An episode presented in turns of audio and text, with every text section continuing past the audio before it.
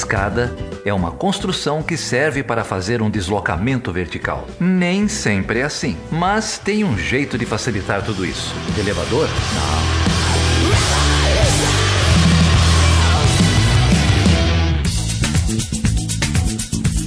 Seja bem-vindo e seja bem-vinda ao podcast Chutando a Escada. Meu nome é Felipe Mendonça eu sou o Geraldo Zaran. E o Chutando a Escada é um podcast que fala de política internacional, relações internacionais e outras cositas más. É, o Geraldo, e hoje nós falaremos sobre o quê?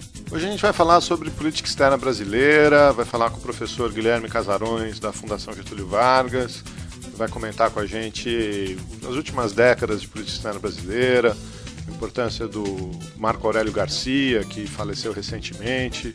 Papo bem bacana grande Guilherme Casarões. E, Geraldo, se alguém quiser se inscrever ou, ou entrar em contato com o Chutando a Escada, como é que faz, hein?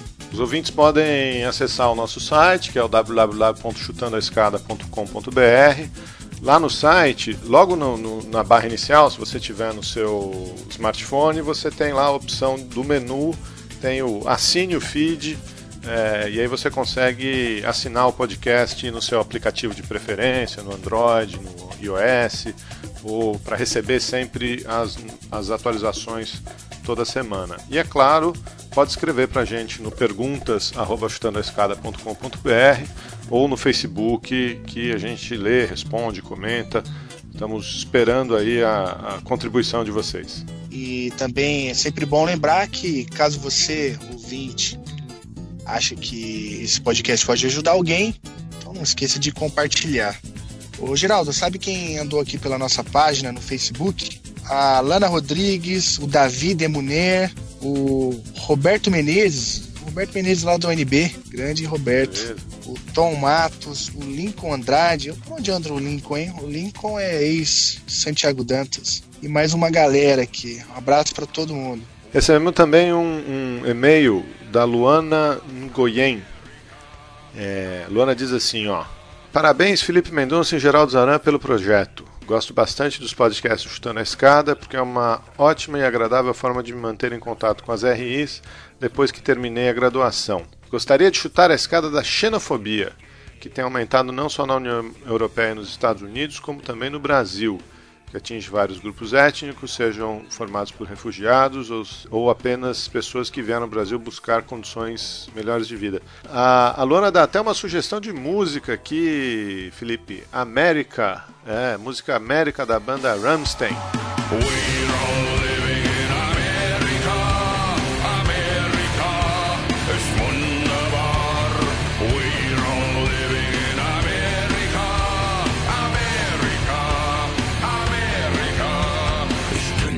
Mas que escada bem chutada, hein, Luana? Muito bem. É isso aí, Luana. Parabéns. A gente tinha feito uma promoção de doação de livro. Entrar em contato aqui com a Luana para que ela escolha um título aqui para receber o Chutando a Escada. Faça bom proveito do livro aí, Luana. Vamos entrar em contato então. E agora com vocês, Guilherme Casarões. Meu partido é um coração partido. E as estão todas perdidas. Então, Felipe, a gente está aqui hoje com o professor Guilherme Casarões, que é vice-coordenador do curso de Administração Pública da Fundação Getúlio Vargas, aqui em São Paulo. E ele veio conversar com a gente um pouco sobre a política externa brasileira e os acontecimentos aí dos últimos meses. Tudo bem, Guilherme? Tudo jóia, Geraldo. Obrigado pelo convite. Felipe, boa noite aí. Grande prazer ter você aqui, Casarões. Você é um grande entusiasta do podcast, né? Eu já te ouvi por aí. Você já teve no xadrez verbal também, não teve? Já tive no xadrez verbal. É, é, engraçado porque eu escuto podcast em casa, ao contrário do que o pessoal geralmente faz, escutar no carro. Meu carro ainda é primitivo, não tem nem Bluetooth, né? Mas a gente em casa escuta, é legal, porque aí, para me atualizar, é mais fácil às vezes do que ficar acompanhando notícia. É legal ouvir podcast, até em inglês, em espanhol, enfim. Eu tenho feito isso menos do que eu deveria, menos do que eu queria, mas sempre que eu posso falar e sempre que eu posso ouvir, eu participo. E já que a gente entrou nesse assunto, rapidinho, recomenda aí pra gente um podcast que você escuta, um que você gosta. Olha, o do Farid Zakari é interessante. É, o da Foreign Policy, eles têm um podcast também muito legal. É, tudo que diz respeito à política internacional, eu vou tentando pegar nos veículos americanos. É claro, a gente tem que filtrar o viés e tudo mais, mas tem muita coisa legal acontecendo e, enfim, eu, eu, eu me atualizo muito por eles. E o xadrez, como você mencionou, é, que é de um amigo também, o Felipe, do Matias também, o pessoal é, faz um trabalho já há muito tempo e agora, enfim, o Chutando a Escada também, então a gente tem um, um, um grupo brasileiro atualizado em RI que está ganhando muito terreno e eu percebi uma coisa: é, a capacidade de influência digital de um podcast é enorme. Então, muita gente que estuda relações internacionais, se prepara para o concurso, para diplomacia, o pessoal é, é, ouvinte compulsivo de podcasts de, de RI em português, então tem um espaço legal aí para entrar que está ganhando terreno. Muito bem, é, é uma honra enorme ter você aqui, ô Guilherme. E hoje a gente queria te ouvir um pouco sobre o tema sua especialidade, né, que é a política externa brasileira. Aqui no Chutando a Escada a gente já trabalhou esse tema já algumas vezes, né? Alguns episódios a gente já tratou, por exemplo, da, do pedido da, do Brasil de adesão ao CDE se não me engano, foi lá o episódio de número 6, não é? Com a Laura Weisbich que uhum. também publicou um texto recentemente sobre isso com Davidson. Como que você interpreta esse pedido recente da diplomacia brasileira de, de adesão à OCDE? Felipe, eu, eu dividiria essa, essa investida da política externa brasileira em três níveis. Você tem um nível é, mais pragmático, mais econômico, que diz respeito a, a vamos dizer, colocar o Brasil na, na, na crista da onda de, de, uma agenda reformista, de uma agenda com matizes liberais fortes a que o Brasil quer aderir. Isso tem muito a ver com a agenda do próprio Temer, né? Assim que ele assumiu o governo, já falou de reforma trabalhista, reforma da Previdência. Desde aquela época da publicação do documento do PMDB, A Ponte para o Futuro, já se falava desse, dessa abertura liberal brasileira, que seria uma necessidade aí para superar os efeitos da crise econômica, enfim. Então existe um lado pragmático. Os, os, gestores hoje do governo brasileiro, principalmente no Ministério da Fazenda, eu acho que até mais do que no Itamaraty, entendem que a adesão brasileira ao CDE significaria um passo importante no sentido de atualização da agenda econômica do Brasil. Eu tenho minhas dúvidas. Eu acho que existem aí, é, é claro, compromissos a que o Brasil pode aderir, mas eu imagino que esse tenha sido até o papo com a Laura, que é uma boa amiga também. O Brasil poderia aderir a esses compromissos estando ou não na OCDE e, e nos colocar dentro da instituição acaba nos amarrando em uma série de outras questões que, que podem ser problemáticas. E isso me leva ao segundo nível é, dessa adesão que tem a ver com uma questão política, quer dizer, é, participar da OCDE coloca o Brasil num, num conjunto de países que tem, vamos dizer, um grau avançado de industrialização. O Brasil quer pertencer a esse grupo. Me faz lembrar um pouco de outras épocas, né, de outras investidas da política externa brasileira no liberalismo, a época do Collor, do começo do Fernando Henrique, em que se falava muito do Brasil como parte de um primeiro mundo em consolidação. Então, politicamente, eu acho que o Brasil, nessa agenda e nesse governo, quer fazer parte desse grupo dos países desenvolvidos, embora isso também possa representar um conjunto de risco, e eu acho que o principal risco seria perder determinados interlocutores dentro de grupos em que a gente sempre foi muito presente. Eu estou pensando aqui no G7, é, no próprio grupo dos BRICS, né, em que o Brasil tem uma grande entrada, uma grande articulação, perdeu força nos últimos tempos, mas ainda participa muito. E, e estar na OCDE significa dar uma ocidentalizada a uma agenda do Brasil, que, como diria o próprio Davidson, que também é um bom amigo, vem caminhando cada vez mais por uma agenda pós-ocidental, uma, uma agenda que a gente poderia chamar de orientalização, não sei se eu posso colocar assim, e aí é um conceito que o Davidson vem desenvolvendo. E por fim, só para terminar esse raciocínio, existe o campo simbólico, quer dizer, aderir ao OCDE significa, para este governo, um governo tampão, um governo frágil, é apresentar ao fim e ao cabo alguma conquista no campo da política externa. Lembrando que o Brasil não vem mostrando absolutamente nada em matéria de política externa, a gente é bastante reativo com relação aos, aos grandes temas, aos grandes temas internacionais internacionais. O Brasil não tem mais nada com a Síria, não participa do debate na ponta, né, na discussão, por exemplo, sobre as políticas do Donald Trump. O Brasil não fala nada sobre o que está acontecendo na Europa, o Brexit. Inclusive, foi muito sintomática a frase do Serra num artigo que ele publicou na Folha de São Paulo quando aconteceu o Brexit, em que o Brasil tinha tudo para lamentar, né? Aí o, o Serra escreve um artigo dizendo Brasil e Brexit, bola para frente. Quer dizer, vamos tocar, vamos, enfim. Então, tem, tem eu acho que no, no campo das questões simbólicas, essa adesão ao CDE significa dizer para o público externo, até a título de, de bandeira eleitoral para quem quer que seja, olha, estamos fazendo alguma coisa, estamos fazendo alguma reforma, estamos apagando aquilo que o PT construiu nos últimos, sei lá, 13, 14 anos. O que eu pessoalmente, de novo, acho um grande equívoco. Não entrar na OCDE em si, eu acho que há bons argumentos para colocar o Brasil ali, mas a maneira como a gente está entrando, as circunstâncias políticas em que a gente está tentando fazer isso, o governo, de novo, não, não me parece ter legitimidade para tocar uma agenda reformista com esse grau de amplitude. Eu acho que essas coisas todas são muito complicadas. Se o Brasil tivesse diante de um governo eleito por um mandato de quatro anos, por uma perspectiva de médio prazo, o, o cenário seria outro. O debate público sobre isso seria inclusive outro. Agora, nas circunstâncias em que tudo está acontecendo a toque de caixa, é, com base em, vamos dizer, compras sistemáticas de votações, etc., eu pessoalmente não sei se qualquer grande movimento da política externa brasileira é, não vai carecer de legitimidade ao fim e ao cabo. Guilherme, é, vou aproveitar ah, um pedaço da sua fala e o programa 6 que a gente citou para toda a OCDE, é, isso também apareceu. Né? Você mencionou é, rapidamente é, acabar com tudo que o PT fez ou, ou alguma coisa assim. Coloca para gente, então, num, num, panorama mais amplo, num panorama histórico, quais são essas linhas política externa brasileira? Né? Os governos Lula e Dilma fizeram alguma coisa diferente? do que, do que era a, a, tradição da política externa brasileira. Essa, essa discussão existe. E, e, num segundo ponto, né, foram diferentes entre si? O que, que você acha? Como é que você colocaria isso? Geraldo, esse é um tema muito interessante porque ele nos, ele nos permite fazer uma certa digressão acadêmica aqui. Claro que eu não quero cansar o ouvinte, ficar falando de coisas muito abstratas, mas o que eu acho legal é o seguinte: se você pega a trajetória do debate sobre a evolução e os paradigmas da política externa brasileira, existem basicamente três formas de se olhar para isso. Uma forma é a forma, vamos dizer, o jeito Celso Laffer de ser.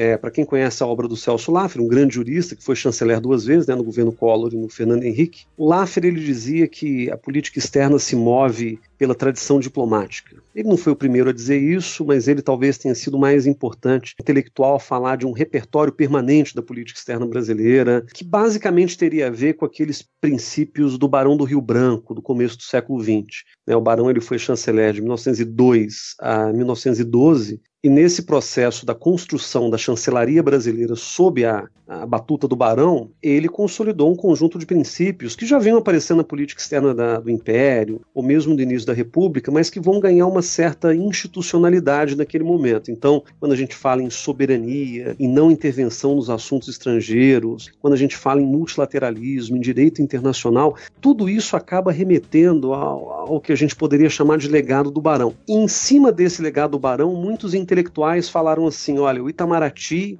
é o grande condutor da política externa brasileira, ele sempre a conduz, vamos dizer, com, com o coração no interesse nacional, pensando no bem do Brasil, pensando não em partidos, não em grupos políticos, enfim, pensando no Estado brasileiro e por aí vai. Esse é um discurso que, aliás, é muito repetido pela própria diplomacia por razões óbvias, né? porque ele se reforça, ele tem aí um peso tradicional que, que, que confere legitimidade ao discurso e por aí vai. Essa ideia de uma tradição permanente da diplomacia brasileira, eu acho que ela perde muita força, ela perde muito sentido sentido na medida em que a gente está falando de um país democrático. Nenhum país do mundo, a não ser autoritarismos profundos, vão ter uma inserção internacional tão consistente ou tão linear como aquela que o Brasil sempre atribuiu para si não é dizer que a gente não tenha traços importantes de valores ou princípios, mas é dizer que essa história de um discurso exclusivamente principista, ele, ele não tem muita base nem social, eu diria. E quanto mais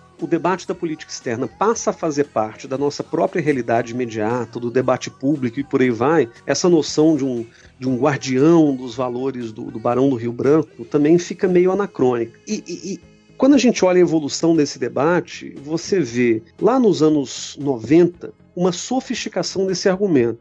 Existe uma autora que talvez seja a maior autora sobre política externa brasileira na academia, que é a Maria Regina Soares de Lima, que hoje está no, no IESP, né, da, da UERJ, que ela fala o seguinte: olha, política externa ela tem, claro, valores, é, valores basilares, mas ela se orienta em torno de dois grandes paradigmas que aqui vários autores dão vários nomes, mas a Maria Regina coloca como americanismo e globalismo. Aqui a gente não está falando dos princípios, mas talvez das estratégias da política externa brasileira. E aí o americanismo seria basicamente a estratégia de se alinhar com os Estados Unidos para se dar bem, essa foi uma estratégia permanente da política externa brasileira por muitas décadas, né? De Barão do Rio Branco até Getúlio Vargas, a gente manteve essa postura de alinhamento com os Estados Unidos, mas um alinhamento é, tático em larga medida. A gente nunca quis submeter aos Estados Unidos, mas, mas ter essa relação especial com os americanos. E o americanismo ele tem aí lampejos, né? Ele reaparece com muita força no comecinho da Guerra Fria, no pós-guerra ali com o governo Dutra. Ele tem uma grande, é, um grande retorno, né? Uma grande reviravolta ali no golpe de 64, é, em que a gente teve também um, um, foco americanista com Castelo Branco, e volta com Collor lá na frente, né, se a gente quiser fazer essa, esse percurso histórico. E o globalismo, por outro lado, é um paradigma que vai se desenvolvendo é, eu diria, ao passo que se desenvolve um senso brasileiro de autonomia. Não dá para descolar, por exemplo, o paradigma globalista da política externa do processo de industrialização do Brasil e do processo de consolidação econômica do Brasil dentro de um modelo nacional desenvolvimentista. O grande, o grande início do paradigma globalista, a gente costuma dizer que foi os anos 60, né, a política externa independente do Jânio Quadros e do João Goulart, e ela também reaparece em certos momentos. E, e, e, o interessante é que esses paradigmas eles não são partidários, né? eles não são ideológicos no sentido partidário da, da, da, expressão, porque ele nasce lá no Jânio, ele ganha tração e ganha força no Jango, né? no João Goulart, no começo dos anos 60, ele volta no Geisel, na ditadura militar, né? E aí, de novo, tem muito a ver com o nosso próprio senso de autonomia, de potência industrial brasileira, e ele volta lá no governo Lula mais à frente. Então, o, o globalismo, ou o nome atualizado que alguns usam é universalismo, ele ganha aí também muita força lá nos anos Lula, e eu diria que é, há mais semelhanças entre Geisel, Lula e Jânio do que pode imaginar a nossa van filosofia. E aí, por fim, existe uma terceira forma de olhar para a política externa, que é a que eu pessoalmente prefiro, como cientista político, que é focar menos nas continuidades, menos nos grandes traçados da política externa e mais na, na, articulação dos atores que decidem que definem essa política externa. E aí você tem todo um, vamos dizer, um conjunto de estudos que apareceu nos últimos 15, 20 anos, Letícia Pinheiro, o próprio Davidson Lopes, foi mencionado mais cedo. Eu, eu modestamente acho que eu pertenço a esse grupo, de pessoas que querem abrir a caixa preta da, da política externa e olhá-la para além do Itamaraty, olhá-la para além dos paradigmas diplomáticos, sejam eles tradicionais ou, ou, enfim, de alinhamentos estratégicos, e pensar que a política externa é, em algum sentido, uma política pública. Carlos Milani, aliás, é, vem falando disso também. É, a política externa como política pública é uma abordagem nova, é uma abordagem eminentemente democrática, ela coteja um conjunto amplo de atores que podem participar de maneira circunstancial ou mais permanente do processo decisório da política externa, e eu acho que essa leitura é a leitura que nos permite entender um pouco melhor as nuances de governo a governo. Ela nos permite entender, por exemplo, as diferenças fundamentais entre Lula e Dilma que muitos dos críticos não conseguem identificar. Acham que tudo é PT, tudo é o legado lulopetista, para usar um termo que virou aí meio banalizado na, na grande imprensa, etc. E, e, eu acho que é, é a partir desse ângulo que a gente tem que olhar. O que, que seria olhar a política externa como política pública? Seria tentar identificar quem, quem de fato tem é, a voz e, e, a decisão sobre determinadas pautas da política externa brasileira. A gente falou, por exemplo, de OCDE a adesão do Brasil ao CDE, esse desejo, ele vem muito mais forte, muito mais consolidado no Ministério da Fazenda e na sua burocracia do que no Itamaraty. Quem tocou essa agenda recente é, pós-impeachment foi o Serra, que é representante de um partido, que é vinculado à burocracia do Ministério da Fazenda e tem uma agenda liberalizante muito forte de um lado ou de outro da esplanada. Então, olhar para isso, por exemplo, nos obriga a entender um xadrez complexo de quem toma decisão da política externa. E isso poderia, enfim, valer para vários outros temas. Né? Você pode pegar qualquer tema da política externa, de integração regional de direitos humanos, e a gente começa a ver que essa ideia de paradigmas começa a fazer muito pouco sentido quando a gente passa a olhar o papel das organizações não governamentais, dos, é, dos grupos é, interburocráticos do governo, das próprias idiosincrasias de presidentes da República ou de chanceleres. E tentar entender um pouco essa complexidade faz parte do que eu faço e faz parte do que a academia vem tentando fazer é, nos últimos, vamos dizer, 5, 10 anos, e que vem gerando, eu diria, grandes ganhos analíticos para uma, uma disciplina que até muito pouco tempo vinha sendo monopolizada por diplomatas de carreira e por um discurso oficialista que já, é, como a gente falou mais cedo, não faz muito sentido. É, e aí, por fim, quando a gente pensa no governo Lula é, e no governo Dilma, eu diria o seguinte: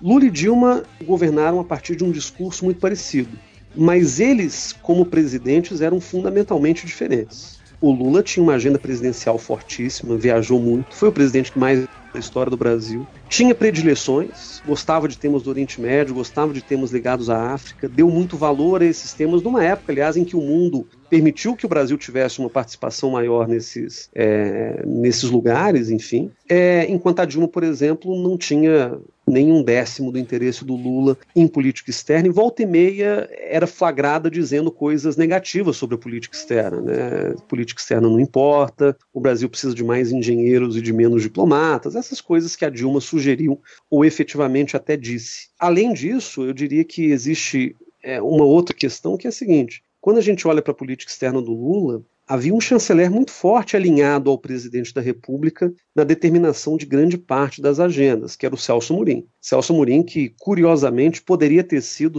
tanto chanceler do Serra quanto do Lula, é, se o Serra tivesse ganhado lá em 2002 a eleição. É, o Matias Spector, inclusive, no livro 18 Dias, fala muito disso. O Celso Murim, ele é um cara do Itamaraty. Chamá-lo de partidário, falar que ele é petista é uma grande bobagem. Ele se filiou, de fato, ao PT no final porque ele estava é, com uma popularidade tão alta, inclusive é, nas ruas, né, que, que ele cogitou a possibilidade de sair candidato ao Senado. Agora, é, o Celso Murim é um tradicional representante daquilo que a gente poderia chamar de globalismo do Itamaraty, né, de uma abordagem autonomista e etc., que eu mencionei mais cedo. A agenda do Lula bateu e casou muito com a agenda do Celso Murim, a, a um ponto tal que o próprio Lula chegou a dizer em algumas é, situações enquanto presidente que ele e o Celso Amorim tinham relações telepáticas um com o outro, é, tamanha aí a convergência das, das ideias a respeito de política externa. E, por fim, é, esse, aliás, é um tema que eu venho desenvolvendo em algumas pesquisas que eu faço, eu acho que existe um outro lado, um terceiro lado, do que a gente poderia pensar do tripé da política externa brasileira como política pública. Você tem um presidente é, e o Itamaraty, cada um com sua agenda e cada um tentando alinhar a sua agenda,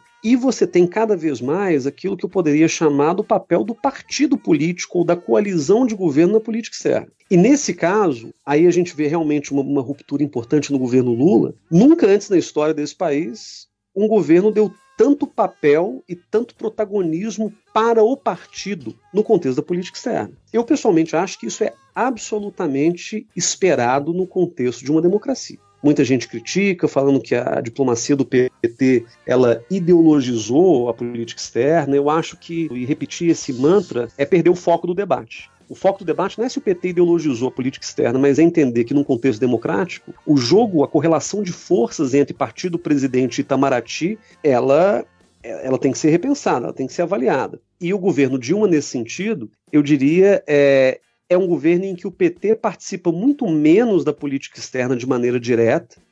O Marco Aurélio Garcia tem menos espaço na Dilma do que no Lula, até por uma relação pessoal que ele tinha com o Lula e não teve com a Dilma.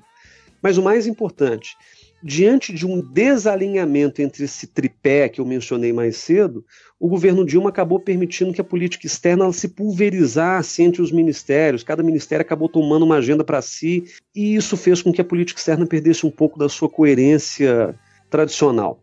E reside aí, vamos dizer, a, a grande diferença do governo Lula para o governo Dilma. Enquanto o governo Lula teve uma agenda muito afinada com os princípios universalistas ou globalistas da política externa brasileira de uma perspectiva histórica, o governo Dilma teve muito mais dificuldade de articular essa agenda. E aí, obviamente, para não dizer que tudo é culpa da Dilma, eu nem acho que seja, existe também uma circunstância que é muito diferente. Né? Não dá para comparar o Brasil no boom das commodities de 2006 É com o. Brasil da Dilma de 2011, 2012, já vivendo uma recessão pós-crise bastante aguda. E aí, por fim, só para a gente poder mu- mudar de, de tema ou de enfoque, o governo Temer é isso aí também. Quer dizer, você tem um presidente com uma agenda, o que quer que essa agenda signifique nessas circunstâncias atuais. Você tem é, um Itamaraty que perdeu muito da sua capacidade institucional de definir a agenda, de pautar determinadas temáticas caras à política externa, como essa história da OCDE. E, por outro lado, você tem um partido político, e curioso porque não é o partido do presidente Temer, né? não é o PMDB, que nunca se interessou por política externa. Você tem o PSDB, que disse desde o princípio que para fazer parte do governo Temer precisaria de ministérios. O Serra acabou sendo alocado para o Ministério das Relações Exteriores, a contragosto. E dali ele tentou construir uma plataforma tucana de política externa. Então esse papo de que o Serra, quando chegou, falou vou fazer política externa sem ideologia, vou, vou acabar com a ideologização da política externa imposta pelos 13 anos de governo do PT, isso é uma grande bobagem. O que o Serra fez, na realidade, foi girar a chave e começar a fazer política externa a partir dos seus parâmetros ideológicos, que eram diferentes dos parâmetros do PT por razões óbvias. E, e essa partidarização da política externa, que muitos acusaram o governo Lula e o, e o governo Dilma também de fazerem, está sendo vista hoje de maneira muito óbvia. Né? Quando você tem um chanceler que é claramente um candidato à presidência da República, e quando ele percebe que o Itamaraty não lhe servirá mais como plataforma eleitoral, ele simplesmente o troca, volta para o Senado e coloca um parceiro, um aliado político do mesmo partido, com as mesmas ideias, da mesma base eleitoral no lugar, isso mostra claramente que o Itamaraty, né, além de ter virado uma moeda cara e, e, e, complicada de troca política, o Itamaraty acabou virando também um, um vamos dizer, um, um celeiro para é, manifestações ideológicas de um partido que era de oposição, agora está no governo.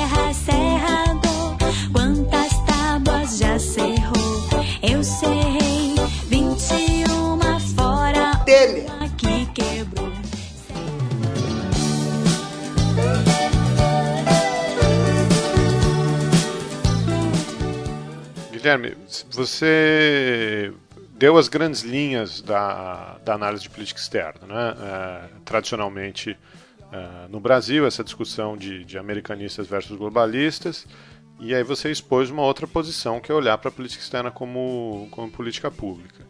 É, na verdade, o debate anterior, vamos chamar assim, ele também foi mobilizado Uh, politicamente, né, no, no, no, argumento de que a política externa deveria ser uma política de Estado uh, e que alguns grupos transformavam a política externa em política de governo, né, ou de governos. Então essa, essa leitura tradicionalista que, queria sempre voltar para essa a, a, grande tradição, as grandes linhas, a história do Itamaraty, né, essa, essa coisa que você bem lembrou.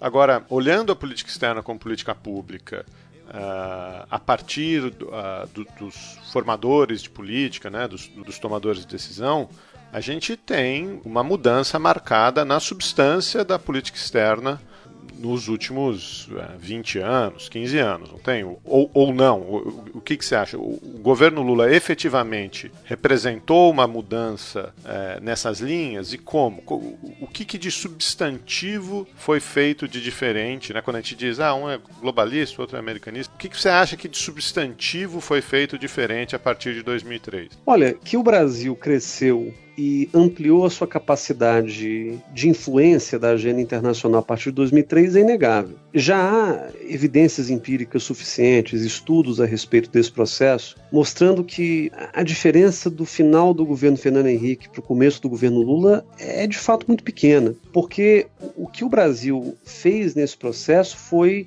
é, se tornar economicamente mais sólido, politicamente mais estável e se credenciar a um determinado papel que o Brasil já tinha até pleiteado em outras épocas, como na época do governo Geisel, por exemplo, mas que vai ganhando muita força num contexto em que o Brasil já é reconhecido internacionalmente como um país com um potencial futuro muito grande, né? muito, muito alvissareiro. Aí. Em outras palavras, o Brasil ele sai de uma condição em que ele próprio se enxergava como potência média com uma atuação internacional muito circunscrita, aquilo que de tradicional há nos interesses brasileiros, relação com Estados Unidos, Europa e América Latina, e o Brasil caminha para uma condição de potência emergente que representa, a rigor, a ampliação dos espaços de atuação da política externa brasileira. Mas o interessante é, é não mudaram, eu diria, os métodos de atuação. O que mudou na realidade foi o espaço e a ênfase em que o Brasil estava fazendo isso. E nesse sentido, realmente, o governo Lula foi uma grande ruptura. A política externa brasileira para os países da África, durante praticamente duas décadas, se circunscreveu à chamada comunidade dos países de língua portuguesa, que continuam representativos na nossa agenda, principalmente na parte de cooperação técnica, mas que acabaram cedendo espaço para uma parceria mais ampla que o Brasil construiu com países como Nigéria, como África do Sul, com os países do norte da África, como Marrocos, Tunísia e o Egito, isso durante o governo Lula. O Brasil começou a olhar para o Oriente Médio, que já havia pertencido aos nossos interesses na época do choque do petróleo, e volta a ganhar muita força vamos dizer, de 2003 para frente. O Lula, inclusive, faz uma grande viagem em 2003 para o Oriente Médio e define uma agenda ali importante. E, de novo, o que o Brasil faz no Oriente Médio não é nada de diferente do que o Brasil já fazia na, na, América Latina, que é basicamente, vamos dizer, cooperação técnica, mediação de conflitos ou tentativa de mediação de conflitos internacionais, como a gente viu no, no acordo com o Irã, que o Brasil assinou, né, Turquia, Brasil e Irã em 2010, nas tentativas do presidente Lula à época de mediar o conflito israelo-palestino, ainda que malfadadas. É, então, o Brasil ele, ele tentou se, se gabaritar, se credenciar para uma atuação mais ativa a partir dos princípios tradicionais. Isso é interessante, né? Como é que houve uma síntese aí dos princípios que o Brasil sempre carregou consigo. Nesse sentido, o Lula não mudou absolutamente nada, mas com táticas e estratégias adequadas ao tamanho que o Brasil vinha adquirindo e não só a atuação do Brasil foi mais enfática mais intensa com relação à África, Oriente Médio, etc., como também o Brasil buscou institucionalizar essas relações. Criou lá o, o Fórum, a cúpula, na realidade, América do Sul, países árabes, América do Sul, África. Muito disso se perdeu nos últimos anos, mas no, durante o governo Lula realmente houve entusiasmo muito grande com essas vias, essas novas possibilidades aí de, de inserção internacional do Brasil. Em algum momento do governo Lula, indiscutivelmente o Brasil se tornou um país mais importante do que jamais foi em matéria de política externa, a ponto de o Lula ser reconhecido como um presidente bastante ativo nesse campo, um presidente popular, é, globalmente, tanto, tanto quanto para dentro, né? E o próprio Celso Amorim também foi eleito, ele mesmo se, se, se vangloria disso com frequência, que não é não é para qualquer um, né? O chanceler mais, mais popular do mundo, né? Foi eleito pelo Le Monde em 2009. Então, eu, eu acho que o que o governo Lula representou na realidade, muito mais do que uma partidarização da política externa brasileira, ainda que a gente tenha visto coisas é, dissonantes daquilo que era a tradição do Itamaraty, mas o mais importante do governo Lula é que o Brasil finalmente se enxergou naquele momento como uma potência emergente, com uma amplitude do alcance é, da sua política externa muito maior do que jamais havia sido. É, eu me lembro do Luiz Felipe Lamprey, o falecido Luiz Felipe Lamprey, que foi chanceler do, do governo Fernando Henrique, volta e meia ele dizia que o Brasil não tinha excedente de poder nas relações internacionais. Ele dizia isso com frequência para justificar a falta de envolvimento do Brasil em temas como o conflito israelo-palestino. Ah, o Brasil não se interessa por isso porque nos falta excedente de poder. Eu acho que o que o governo Lula fez foi basicamente transformar um país que não se via com esse excedente, uma potência média, né, no sentido conceitual, numa potência emergente que passou a se ver talvez até com mais poder do que de fato tinha o que nos trouxe uma série de problemas do governo Dilma quando o discurso e a prática pararam de, de andar casados. Né? E aí a gente viu, por exemplo, um grande é, processo recessivo na economia, um grande enxugamento dos recursos que o governo Lula havia despendido com tanto, com tanto entusiasmo para o Itamaraty, o dinheiro parou de entrar, e aí a gente teve problemas do governo Dilma porque o próprio Itamaraty se sentiu desprestigiado, não só é, pela presidente que não se interessava pelo tema e deixava isso muito claro, mas também pelo dinheiro que começou a faltar. E aí foi um momento em que a nossa política externa realmente desandou e, e o governo Temer não foi capaz, em nenhuma hipótese, de trazê-la de volta. Vamos explorar um, um pouquinho mais isso aí. É, a gente costuma usar uma distinção teórica que eu particularmente não gosto, que é a ideia de, de recursos de poder é, tangíveis, né, ou que alguns chamam de, de, de, poder duro, de recurso de poder duro, e o, o, poder simbólico, o recurso que é intangível, né, que é um, um poder brando, a capacidade de liderança, etc. Será que isso é uma provocação? Né? Será que uh, houve tanta diferença, mesmo em termos de recurso de poder, é, entre o governo Lula e o governo Dilma? Olha, a tua pergunta é, é, é, a grande pergunta que a gente academicamente vem tentando fazer, né? O que, que levou à mudança identificada aí da política externa brasileira de Lula para Dilma? Foi pessoal, foi partidário, foi estrutural no sentido né, das, das grandes transformações do sistema internacional? E eu pessoalmente não tenho uma resposta, é, vamos dizer, decisiva para isso. Eu acho que ninguém tem. Mas eu diria o seguinte: de fato, não, não, foi, não foi uma mudança repentina de um presidente para o outro, né? Passou, passada a faixa presidencial, a política externa desapareceu. Muito pelo contrário. O primeiro ano do governo Dilma, 2011, né, foi um ano é, relativamente intenso em matéria de política externa. Eu posso até te, te pontuar duas ou três coisas que mudaram e mudaram porque, enfim, já, já, já vinham insustentáveis há algum tempo. Por exemplo, o apoio brasileiro ao Irã. O Brasil, em 2010, em maio daquele ano, tentou assinalar um acordo nuclear que foi, para usar um termo do próprio Celso Amorim, sabotado pelos Estados Unidos, que de fato é verdade. O que, que acontece? O Brasil queria desempenhar um papel importante no Oriente Médio, até de mediador honesto, de um, de um, tema delicadíssimo, que é a questão nuclear iraniana. O Brasil tem as suas próprias reticências com relação ao uso e abuso de sanções contra países que querem desenvolver tecnologia nuclear, até porque o Brasil é um país com tecnologia nuclear autônoma, signatário do Tratado de Não Proliferação Nuclear e tem medo de virar a próxima vítima das sanções do Conselho de Segurança. Então o Brasil foi lá e, e, ter, e construiu uma relação até muito positiva com o Irã. Mas veja que interessante. A Dilma, desde a, a campanha em 2010, desde a, os debates, ela mesma se mostrava muito crítica à relação com o Irã porque ela, pessoalmente, acreditava que não dava para o Brasil ficar apoiando um país que violava sistematicamente alguns direitos muito caros à, à Dilma. Direitos das mulheres, direitos contra populações LGBT. Isso era noticiado diariamente pelos, pelos meios de comunicação. Então, por exemplo, uma das primeiras decisões que a Dilma tomou como presidente da República foi pedir para o Itamaraty votar é, com mais ressalvas ao Irã, por exemplo, no Conselho de Direitos Humanos da ONU. E de fato aconteceu. Mas afora essas questões pontuais, muito do que aconteceu de 2010 para 2011 é, se deveu em larga medida a dois processos. E aí são processos que pouco têm a ver com, com o Brasil e muito tem a ver com o mundo. O primeiro deles é a Primavera Árabe. A Primavera Árabe ela basicamente destruiu, desmontou qualquer possibilidade de o Brasil ter um papel mais ativo no Oriente Médio, mediando conflitos ou participando de maneira mais intensa em processos é, de, de, construção de estados. O, o Lula fez, tentou fazer muito isso, a Dilma não conseguiu, porque a Primavera Árabe destruiu de fato a agenda brasileira ali. E um segundo processo tem a ver com a recessão pós-crise. Né? A gente hoje já não pode dizer que a crise crise de 2008 bateu como uma, uma, uma marolinha né, no, no Brasil. É, o que aconteceu na realidade foi que a gente criou meios, sobretudo via expansão do, do, do consumo, do crédito, a gente conseguiu minimizar os efeitos de curto prazo da crise de 2008, mas ela acabou batendo em algum momento lá na frente. 2011, 2012, a gente já começou a ter muito menos capacidade de, de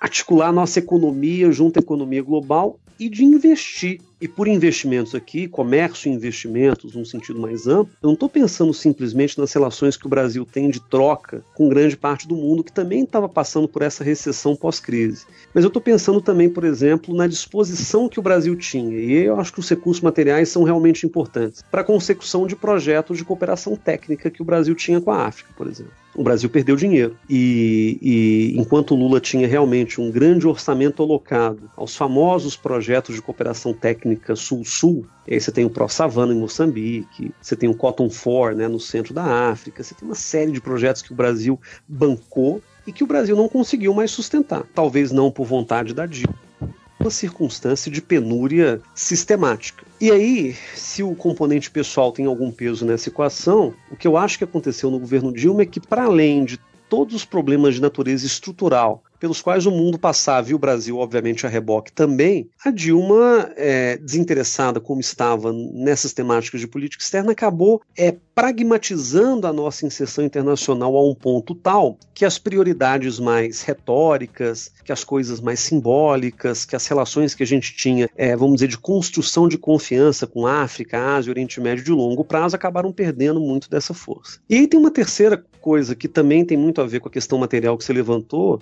que é o fato de que parte da inserção internacional do Brasil se deu não pelo comércio, não pela cooperação técnica ou, ou pelos dividendos políticos dela extraídos, mas se deu principalmente pela exportação de serviços. E aí você tem um elemento crucial, que é a Operação Lava Jato e o que aconteceu no Brasil de 2014 para cá. O Brasil ancorou grande parte da sua presença é, em certos países da África, como Angola, Moçambique, África do Sul, em vários países latino-americanos, da, da, da Bolívia até Honduras, a partir dos serviços prestados pelas grandes empreiteiras brasileiras. E a partir do momento em que 2014 é, essa estrutura é, amplamente corrupta que se construiu entre governo e empresas e que sustentou o Estado brasileiro e o nosso modelo de desenvolvimento durante muitas décadas, aliás, na hora em que isso entrou em colapso, começou a ruir, a nossa política externa parcialmente perdeu tração. E aí a gente começou a ter problemas muito sérios. Né? A nossa inserção, por exemplo, no campo de infraestrutura, que, que vem sendo construída aí a passos lentos, desde a IRSA, né, que é aquela iniciativa de integração sul-americana de infraestrutura lá do Fernando Henrique, a gente começou a perder muita força nisso aí.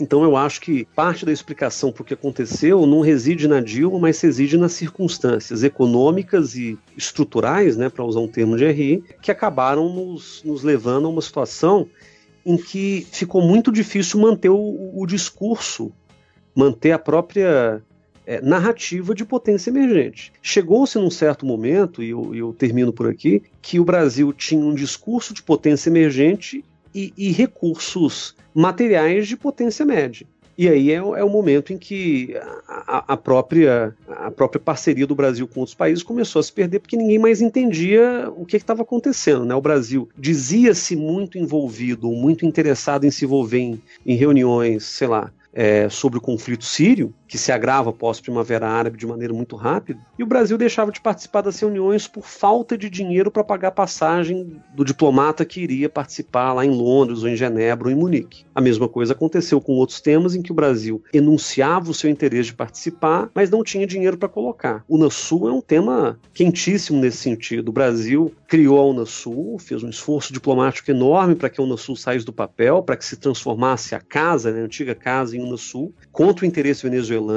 para manter a posição do Brasil ali hegemônica, digamos assim, na América do Sul, até o momento em que o Brasil resolveu não pagar a Unasul. Aí a gente teve concretamente um problema. Então, eu acho que é, a, a, a, relação entre discurso e, e meio, é, discurso e recursos materiais, é uma relação chave para a gente entender o que, que aconteceu. Foi no descolamento né, entre esses dois é, aspectos da política externa brasileira que a gente viu realmente o declínio. É, o que o Brasil tem tentado fazer no governo Temer é, é calibrar o discurso aos recursos e não o contrário. Então, em vez de falar mais alto para poder fazer uma política externa que não mais corresponde ao que a gente pode fazer de fato, o governo Temer está é, subdimensionando o discurso e falando em objetivos muito modestos, OCDE, numa ocidentalização até meio comezinha da política externa brasileira, até com a intenção de não gerar expectativas das ambições de um país que já foi emergente, de, de, intenções globais e que não é mais. E aí eu acho que nesse sentido, realmente, o que a gente está vendo é a diminuição e o, o quase desaparecimento da, da, nossa política externa, que outrora era só na, na, na parte material e hoje agora está no discurso também. Eu estou muito confiante de que a crise americana, ela lá é um tsunami. Aqui ela vai chegar uma marolinha, que não dá nem para esquiar. Eu, Casarões, eu queria fazer uma pergunta tentando conectar alguns elementos que você trouxe até agora, né?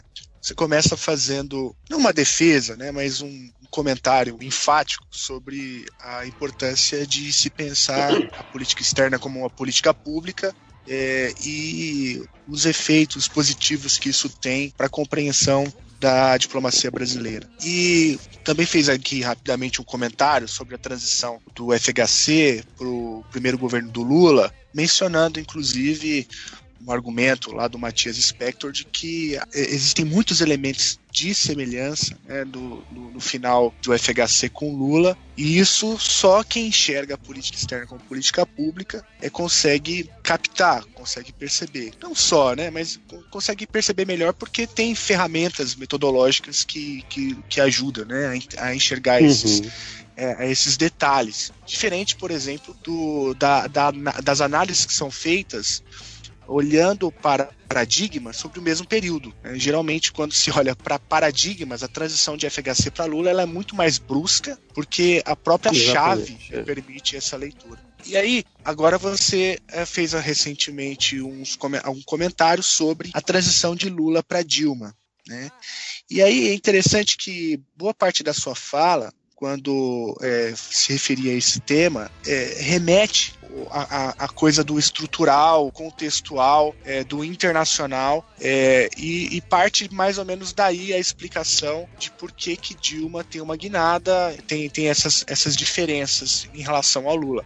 É claro que papel da própria presidenta com a sua agenda pessoal, da sua relação, da sua diplomacia presidencial, tudo isso também é, é, esteve presente na sua fala. Mas me chamou a atenção como que nesse momento, especificamente de Lula para Dilma, o estrutural é, ele volta com força, né? E aí a, é, e a provocação que eu quero fazer é justamente essa: como que é, você, como um autor, um, que, que, trabalha com essa perspectiva da política pública, política externa com política pública, é, trabalha metodologicamente, teoricamente, ou no, no dia a dia ali da pesquisa com essa relação entre o tripé que você mencionou, né?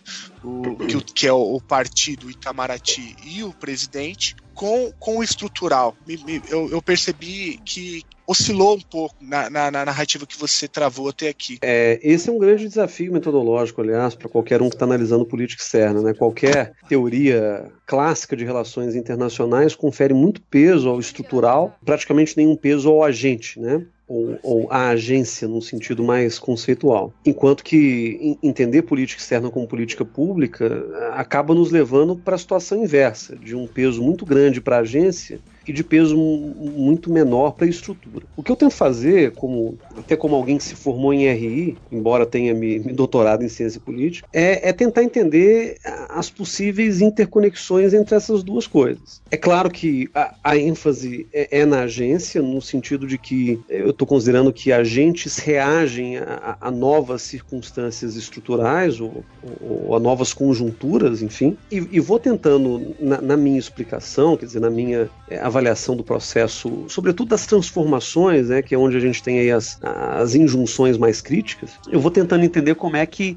os agentes reagiram às circunstâncias novas estruturais que se colocavam. E aí um negócio interessante do governo Dilma. Quando, quando eh, lá pelos idos de 2011 para 2012, o próprio governo se deu conta de que a sua ampla agenda internacional já não tinha mais entradas, porque o Oriente Médio estava em colapso, a África estava passando por um momento também complicado, até de desaceleração do crescimento que marcou a primeira década dos anos 2000. A, a própria, o próprio jogo de poder, a própria balança de poder internacional estava é, cada vez mais pendendo para a China de um lado, equilibrando com os Estados Unidos do outro. Eu acho que essas coisas todas acabaram fazendo com que o governo Dilma tomasse determinadas decisões estratégicas que, que no primeiro, num primeiro momento lhe pareceram melhores dadas as mudanças estruturais. Uma dessas mudanças, por exemplo, foi a decisão do governo Dilma de promover uma inflexão pró-Estados Unidos. É interessante porque a gente não associa essa relação positiva com os Estados Unidos a, a, governos do PT. E principalmente quando a gente pega o apanhado histórico mais amplo, isso não fica muito claro. Né? Mas é interessante porque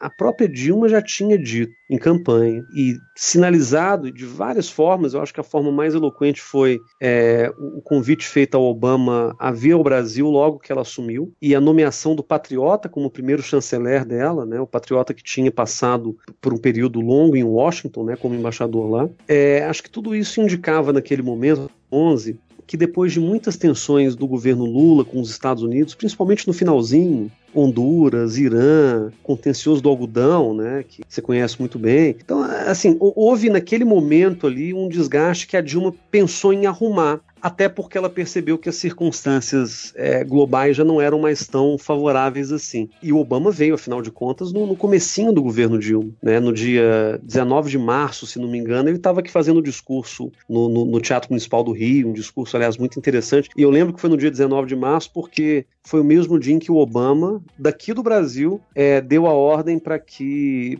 que os Estados Unidos impusessem a zona de exclusão aérea na Líbia, né, aquela resolução famosa 1973 do, do Conselho de Segurança.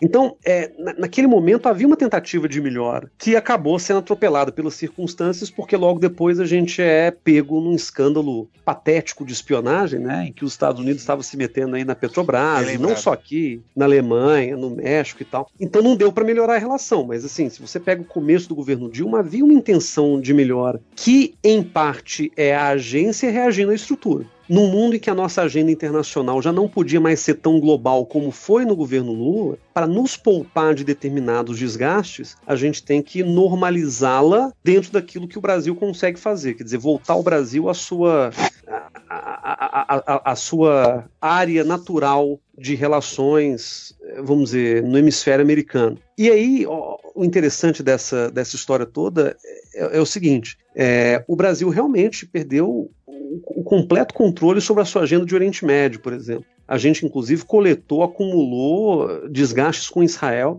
absolutamente desnecessários, é, que Israel insuflou de propósito, né, para poder nos desgastar também, né? O governo Netanyahu, que não é, não é flor que se cheire, teve um papel muito importante nisso aí. Mas o, o ponto todo, né, para tentar sintetizar, eu acho que se reflete muito bem numa ideia que eu, eu acabei chamando até, num certo trocadilho, de, de ciência sem fronteirização da política externa brasileira. Houve um momento no governo Dilma, entre 2011 e 2012, que as circunstâncias estruturais eram tão desfavoráveis a uma atuação mais ativa da política externa brasileira que o governo resolveu adotar uma política de risco zero, praticamente. E o que, que significa uma política de risco zero em nível global? Significa manter, obviamente, os contatos comerciais com quem quer que fosse, mas inovando muito pouco, criando muito poucas arestas e ousando quase nada. Em 2011, o Brasil ainda quis propor aquela, aquela doutrina da responsabilidade ao proteger no Conselho de Segurança, e o Brasil saiu do Conselho e, e nem sequer se candidatou de novo a uma cadeira rotativa no Conselho. Essa, aliás, é uma reclamação de muitos diplomatas até hoje, que, que pelo fato de o governo Dilma não ter se recolocado na fila do GRULAC, né, que é o Grupo América Latina e Caribe, é, no Conselho de Segurança, o, o Brasil assim, na melhor das hipóteses, voltará ao Conselho lá para 2033. O que para a gente é ruim, né? Porque se, se, um dos pleitos do Lula era a cadeira claro. permanente do Conselho, ainda que um horizonte de longo prazo, não se colocar de volta na fila é um, é um, um sinal horroroso, né? É, e aí. é, essa política de risco zero, que é a agência reagindo à estrutura, acabou colocando como prioridade absoluta da política externa. E se a gente conferir discursos, eu que dou aula para para candidatos à diplomacia, eu tenho, que, eu tenho que ler esses dados todos, é uma coisa constrangedora. Você pega no governo Dilma, todos os discursos e todas as visitas bilaterais de relevo que o Brasil teve de 2012 até 2014 colocaram assim é, o tema ciência, tecnologia e inovação antes de qualquer outro. E assim, eu, eu até entendo, dentro do marco do Ciências Sem Fronteiras, que isso era importante para nós. Mas uma coisa é o Brasil manter relações globais, manter um ativismo global e inserir a agenda de tecnologia e ciência nesse contexto da atuação brasileira. Outra coisa é o Brasil fazer o que fez, que é subjugar, submeter a nossa agenda global a uma agenda temática. Risco zero. A gente vai apertar a mão de presidentes e primeiros ministros ao redor do mundo, falando de ciências sem fronteiras e pronto. E isso gerou, inclusive, uma situação esquisita, é, do ponto de vista até analítico, que é 2012 foi um ano em que o Brasil teve como seus parceiros prioritários França, Alemanha, Reino Unido, Canadá e Estados Unidos. Se, se a gente pega em termos do, da intensidade das relações, etc. Por quê? Porque, respectivamente, o Brasil mandaria 10 mil estudantes para cada um desses destinos no marco do programa Ciências Sem Fronteiras. Quando você vê temas importantes, e que, claro, no, no campo simbólico, mas quando você vê temas importantes da política externa sendo submetidos à apreciação do então ministro da Educação, Luiz Mercadante, antes de passar pelas mãos do Itamaraty, a gente começa a perceber que tem alguma coisa estranha nessa, nessa configuração né, da, da, do do processo decisório. Dito de uma outra forma, Felipe, eu diria que a agência no governo Dilma reagiu muito mal à estrutura. Mal no seguinte sentido: houve uma, uma falta de coordenação das estratégias brasileiras para reagir ao que estava acontecendo e o resultado disso foi um tipo de política externa de risco baixo que acabou nos colocando na, na condição de potência média sem que o nosso discurso comportasse essa condição naquele momento. Então o Brasil, na, no campo da retórica, ficava falando em interesses globais, em potência emergente, é, na, na, na continuidade Lula-Dilma, né, continuidade do PT em matéria de política externa e na prática a gente não conseguiu entregar aquilo que no discurso a gente prometeu. Guilherme, você está falando de, de agentes, de agência, e na semana, semanas que precederam aqui a gravação desse podcast, é, a gente teve o falecimento de um dos grandes agentes ou um dos grandes atores é, da política externa brasileira nos últimos anos, que foi uh, o Marco Aurélio Garcia. E, e, acho que talvez não haja figura uh, mais sintomática para caracterizar esse debate que você está fazendo né, entre americanistas e globalistas, entre política pública, o tripé, o papel do partido. Muita gente escreveu uh, sobre o, o, Marco Aurélio nessas semanas, prestando homenagem, refletindo sobre uh, o trabalho que ele desempenhou, você inclusive. Uh, eu queria que você comentasse um pouco para os ouvintes quem foi o, o, Marco Aurélio Garcia, qual que era a figura criada né, por parte da mídia, por parte dos comentadores, o que que, que você é, consegue enxergar que efetivamente era o papel dele em contrapartida a essa figura pública? Né? Olha, acho que a melhor ilustração geral do, do, do, do peso e do papel do Marco Aurélio é o discurso que o Lula fez, e eu recomendo todos os ouvintes assistir é, no velório do Marco Aurélio. O Lula fez um discurso emocionado, é, em que ele falou muito do papel é, histórico, seja na, na, na Constituição do PT, seja para a política externa e, e, tem um certo momento, é engraçado e, e sintomático também que o Lula ele está ao lado do filho do Marco Aurélio Garcia, o Leon, e do outro lado está o Celso Murim. E, e, tem uma hora em que ele pega na mão do Celso Murim, naquele estilo emocionado do Lula, e, e fala assim que é, o Marco Aurélio Garcia ele foi mais do que um chanceler, ele teve acima do chanceler, ele era a voz do próprio Lula em matéria de política externa ele chega a comentar: olha, quando o Marco Aurélio falava, era a mim, era o Lula falando pela boca dele. E o Marco Aurélio não precisava falar em lugar, de, lugar nenhum do mundo que estava falando em meu nome. As pessoas sabiam que quem falava em nome do Brasil era o Celso Amorim, em nome do Estado brasileiro. E as pessoas sabiam que quem falava em nome do Lula, em nome do PT e pela periferia do Brasil era o companheiro Marco Aurélio Garcia, que era adorado, era adorado pelo Kirchner, pela Cristina, pelo. Então é interessante a gente olhar para quem foi essa figura. O Marco Aurélio é o seguinte: eu, eu devo fazer o disclaimer aqui de que eu não concordava com muito do que ele dizia, e há temas em particular, um dos quais eu estudo com, com mais afinco, que é o tema Relações Brasil-Oriente Médio, em que eu acho que o Marco Aurélio realmente não contribuiu e, e até colaborou para uma certa dificuldade do Brasil em ter interlocuções ali com, com atores importantes. Mas, é, dito isso, é, é, eu, eu, eu não posso negar a ele um papel crucial, constitutivo, para aquilo que talvez tenha sido o, o, o primeiro e único grande partido no Brasil com uma agenda de política externa, que é o PT. A gente costuma dizer que o PT, que hoje anda tão mal falado, mas que o PT, na, na, na sua história, foi o primeiro partido de, de base no Brasil, o primeiro partido que, que foi formado de baixo para cima no Brasil, que não deixa de ser verdade. Essa é a tese lá do, do, do Scott Warren e de todos que estudaram partidos aqui no Brasil. Mas eu acho que o PT tem uma outra coisa importante. Né? O PT foi o primeiro partido com plataforma de política externa. Você pode pensar em Jânio, que não era o DN, né? era o Jânio. Você pode pensar no PTB, mas talvez Santiago Dantas ou o Jango com alguma pauta de política externa. Agora, partido com uma plataforma claríssima, translúcida de política internacional, só o PT. E isso, isso deve muito ao Marco Aurélio, porque quando. é, Bom, Marco Aurélio tem, tem a história toda de, de vida, né? Saiu para o exílio, morou em Cuba, morou na França, morou no Chile, conhece bastante a realidade latino-americana, inclusive a realidade é, da, da- da onda ditatorial que, que nos acometeu coletivamente. E o Marco Aurélio, quando ele volta é, depois da anistia, ele ajuda a fundar o PT, ele ajuda a fundar a agenda internacional do PT. Ele é historiador de formação, interessado por política internacional e um estudioso da política internacional, ele acabou somando esforços aí a, a figuras como Samuel Pinheiro Guimarães, que é um diplomata de carreira, mas que, que também tem um grande lado intelectual, na constituição intelectual, tanto do que foi a política externa do PT como partido, quanto daquilo que foi a política externa do governo Lula.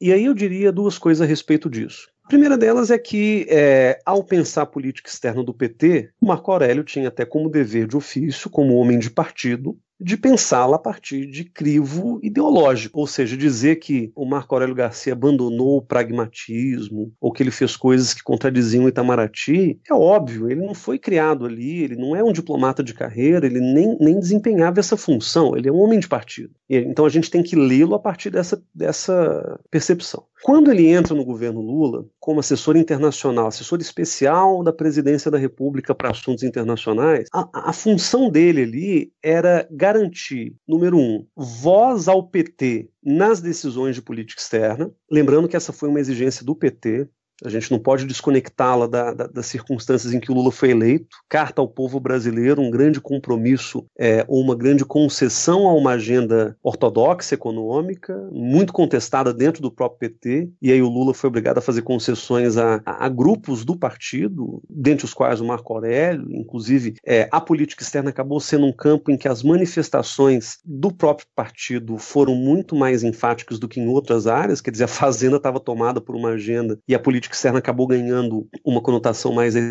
até por causa disso, o jogo interno né, da coalizão que o Lula constituiu lá em 2002. E o Marco Aurélio se transformou na voz do PT mais do que na própria voz do presidente. Eu acho que o Lula teve um papel aí quase, quase pessoal é, em muitas das iniciativas de, de, de, política externa e o Marco Aurélio tinha ali um papel de, de, de colocar a voz do PT e os interesses do PT em pauta também. O que o Lula fez durante é, os seus anos de governo é que ele conseguiu alinhar muito bem é, narrativa e, e, e, concretamente os interesses de um grupo do Itamaraty mais universalista, mais globalista ou mais nacionalista, se a gente quiser, representados pelo Celso Murim, os seus interesses é, como presidente da República e os interesses do partido via Marco Aurélio Garcia. E esse tripé realmente funcionou muito bem durante os anos em que, em que o Lula teve à frente do governo. E aí o Marco Aurélio teve realmente um papel é, importante é, não só dentro desse jogo político interno da coalizão, mas ele teve também um papel importante na construção daquilo que eu chamaria, sem a menor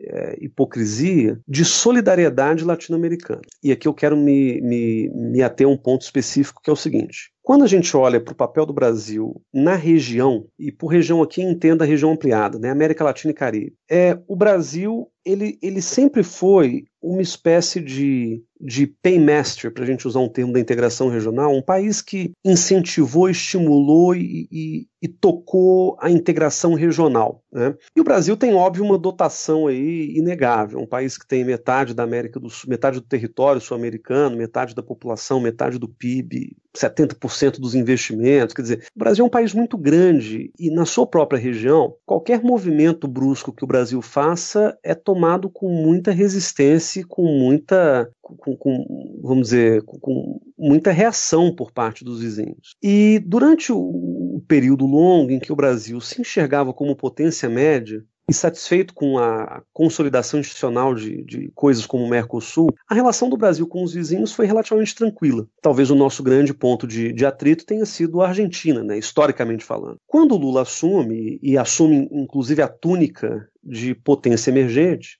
a primeira providência que o governo Lula teve que tomar foi é, azeitar, foi jogar óleo nas engrenagens da relação com a região. Mas isso é óbvio, o Brasil estava se assumindo como potência emergente com o potencial de engolir os vizinhos. E, e, a gente não pode esquecer de que, historicamente, toda vez em que o Brasil ganha uma certa força internacional, peguemos aí o governo Geisel como exemplo e como parâmetro, as denúncias dos vizinhos de subimperialismo brasileiro são, são rápidas, são né, é, prontas ali. Então, o Brasil tem que tomar muito cuidado para poder articular a sua própria posição numa região muito reativa a nós. Isso tem a ver com o passado colonial e pós-colonial, tem a ver com a língua que a gente fala e eles não, tem a ver com mil fatores. Mas o fato aqui é que para manter uma relação com a região é, estável, diante de um Brasil que estava crescendo, o governo Lula foi obrigado a tomar certas decisões. E aqui eu posso enumerar três ou quatro, mas eu vou falar de algumas que me chamam a atenção. Por exemplo, o fato de o Brasil não ter reagido quando a Bolívia nacionalizou o petróleo e a Petrobras lá, assim que o Evo Morales assumiu em 2006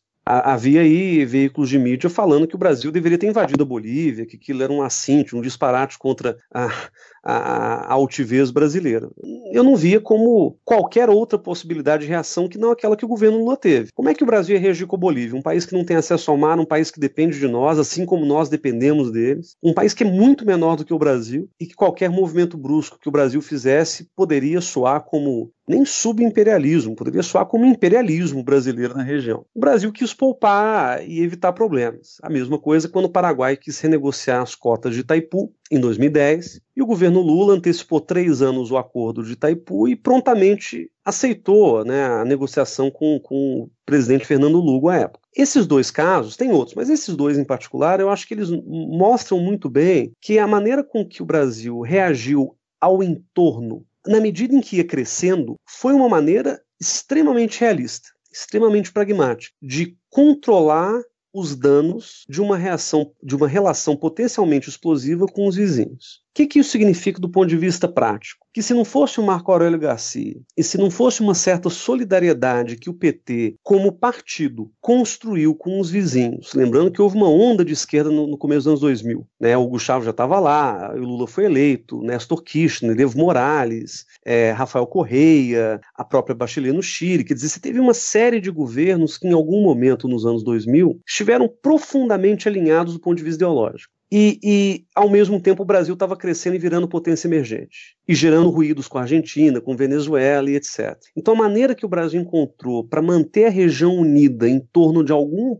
ponto de, de, cooperação ou de solidariedade foi por via do partido. E o Marco Aurélio teve um papel imprescindível. Né? Quando a gente é, lê na grande imprensa que ele era o chanceler, ou chanceler do B para questões da América Latina, ele de fato foi. A questão é se perguntar se ele não teria que ter sido mesmo. E eu acredito que sim. Aqui eu não quero dizer, de novo, eu não concordava com grande parte do que ele dizia em alguns temas. O Marco Aurélio é um articulador partidário, um ideólogo, claro, com profundo pragmatismo nas relações que ele constrói, mas um ideólogo que estava na, na, nas relações com os partidos de esquerda da América Latina, seja via Foro de São Paulo, seja no plano bilateral, construindo um tipo de solidariedade sem a qual o Brasil não teria a menor condição de conviver com os vizinhos, sendo potência emergente. O Itamaraty nunca compreendeu a importância de se ter uma boa relação, ainda que em bases ideológicas, com os nossos vizinhos da Bolívia à Venezuela, tanto faz. E essa negligência benigna, né, que marcou a nossa política externa para a América Latina durante muitas décadas, ela acabou pesando muito na hora em que a gente cresceu rápido demais e os vizinhos começaram a falar, pô, mas o Brasil mal, mal nos mal nos conhece, já está querendo virar potência aqui na região, isso está errado. E aí o Marco Aurélio teve real, realmente um papel. É, o grande problema, para finalizar, é, foi no momento em que o Marco Aurélio parou de falar exclusivamente de América Latina, que era um campo em que ele entendia muito das coisas, e passou a entrar em méritos que eu diria mais espinhosos, né? quando ele começa a emitir opiniões sobre, por exemplo, o conflito israelo-palestino. E aí, é, Veja, eu não quero nem me pronunciar a respeito do que eu acho sobre tudo que está acontecendo lá, mas basta dizer uma coisa: quando o, Itamaraty tem uma posição de convivência de dois estados que, que, que sei lá, coabitem pacificamente a região, em cooperação econômica, em paz, né? aquela coisa toda que o Itamaraty é, historicamente construiu sobre a posição brasileira é, vis-à-vis o conflito israelo-palestino, na hora em que o Marco Aurélio chega e chama o que Israel faz em Gaza de genocídio, isso abala a estratégia do Itamaraty. Isso dificulta o Itamaraty manter a coerência do seu próprio discurso com relação à, à mediação do conflito israelo-palestino. Então, parte dos problemas que a gente é, começou a observar no governo Dilma é que, diante de um enfraquecimento relativo do Itamaraty e de uma reconfiguração até da, da dinâmica burocrática que a política externa assumiu durante os anos Dilma, o Marco Aurélio acabou tendo um papel diferente. Né? Ele acabou tendo um papel muito menos vinculado à região e muito mais vinculado a comentários genéricos sobre política internacional, alguns dos quais ácidos e certeiros e alguns dos quais é, prejudiciais à nossa estratégia. Mas o fato é que quando o Itamaraty fala uma coisa e o Marco Aurélio fala outra, ambos falando em nome do governo, com mandatos diferentes, isso acaba gerando um tipo de ruído que é prejudicial, né? Que a gente vem vendo hoje, né? Política externa do governo Trump é basicamente isso, né? Cada um fala uma coisa e não tem a menor consistência interna e tal. E na hora em que você tem realmente é, porta-vozes do governo dizendo coisas diferentes, até mesmo opostas, sobre um tema delicado, e, e, realmente você não tem ali o, o presidente da República para mediar esse conflito e mantê-lo intramuros, que foi o que aconteceu no governo Dilma, realmente alguns temas ficaram meio, meio, meio fora daquilo que o Itamaraty costumava fazer a respeito. Então, o, o tema israelo-palestino, para dar o exemplo do que eu realmente pesquisei, mostra claramente como que é, partido e Itamaraty, quando não estão alinhados, é, geram um, um, tipo de ruído que é, qualquer que seja a nossa tentativa de inserção acaba sendo prejudicial. Caía a tarde feito um viaduto e um bêbado trajando luto me lembrou o Carlito. Ô, Casão, aqui no Chutando a Escada, a gente tem a tradição de perguntar aos nossos convidados eles gostariam de chutar a escada de alguém ou de alguma coisa, né? E com isso a gente quer que você chute o balde de alguma coisa que tem te incomodado aliás, você já fez isso várias vezes durante essa conversa, né? Mas para manter a tradição, é, eu vou te dar essa oportunidade então de, de chutar a escada de alguém ou de alguma coisa. Eu juro, eu nem tava lá. A culpa nem foi minha, foi dela. Essa maldita escada que derrubou a minha amiga. A mesma escada assassina que matou o Zé Carlos.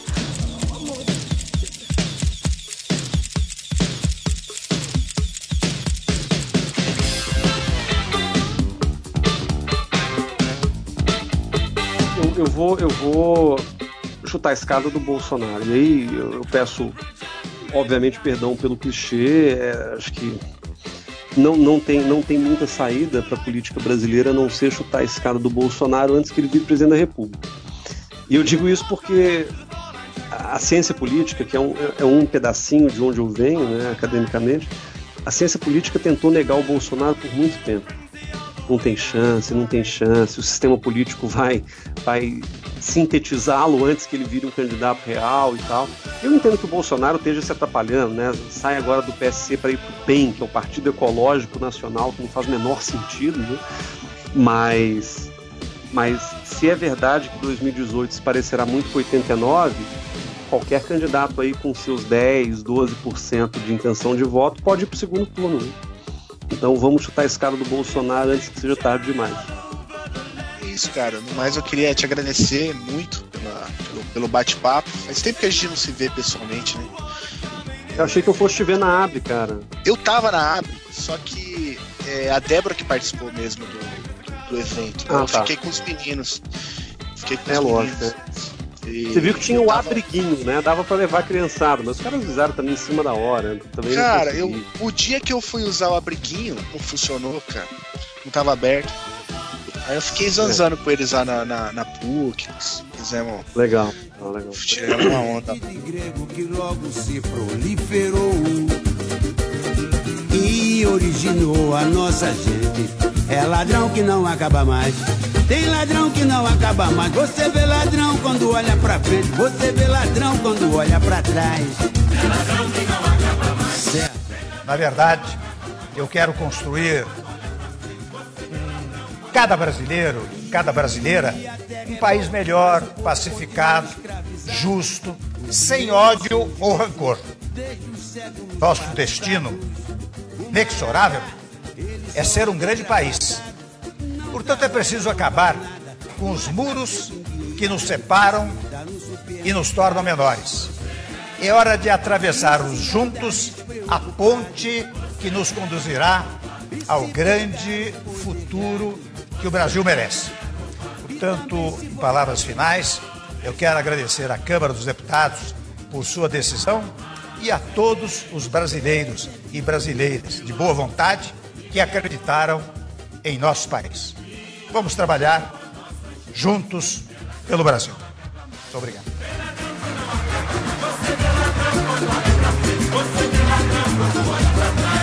É ladrão que não acaba mais.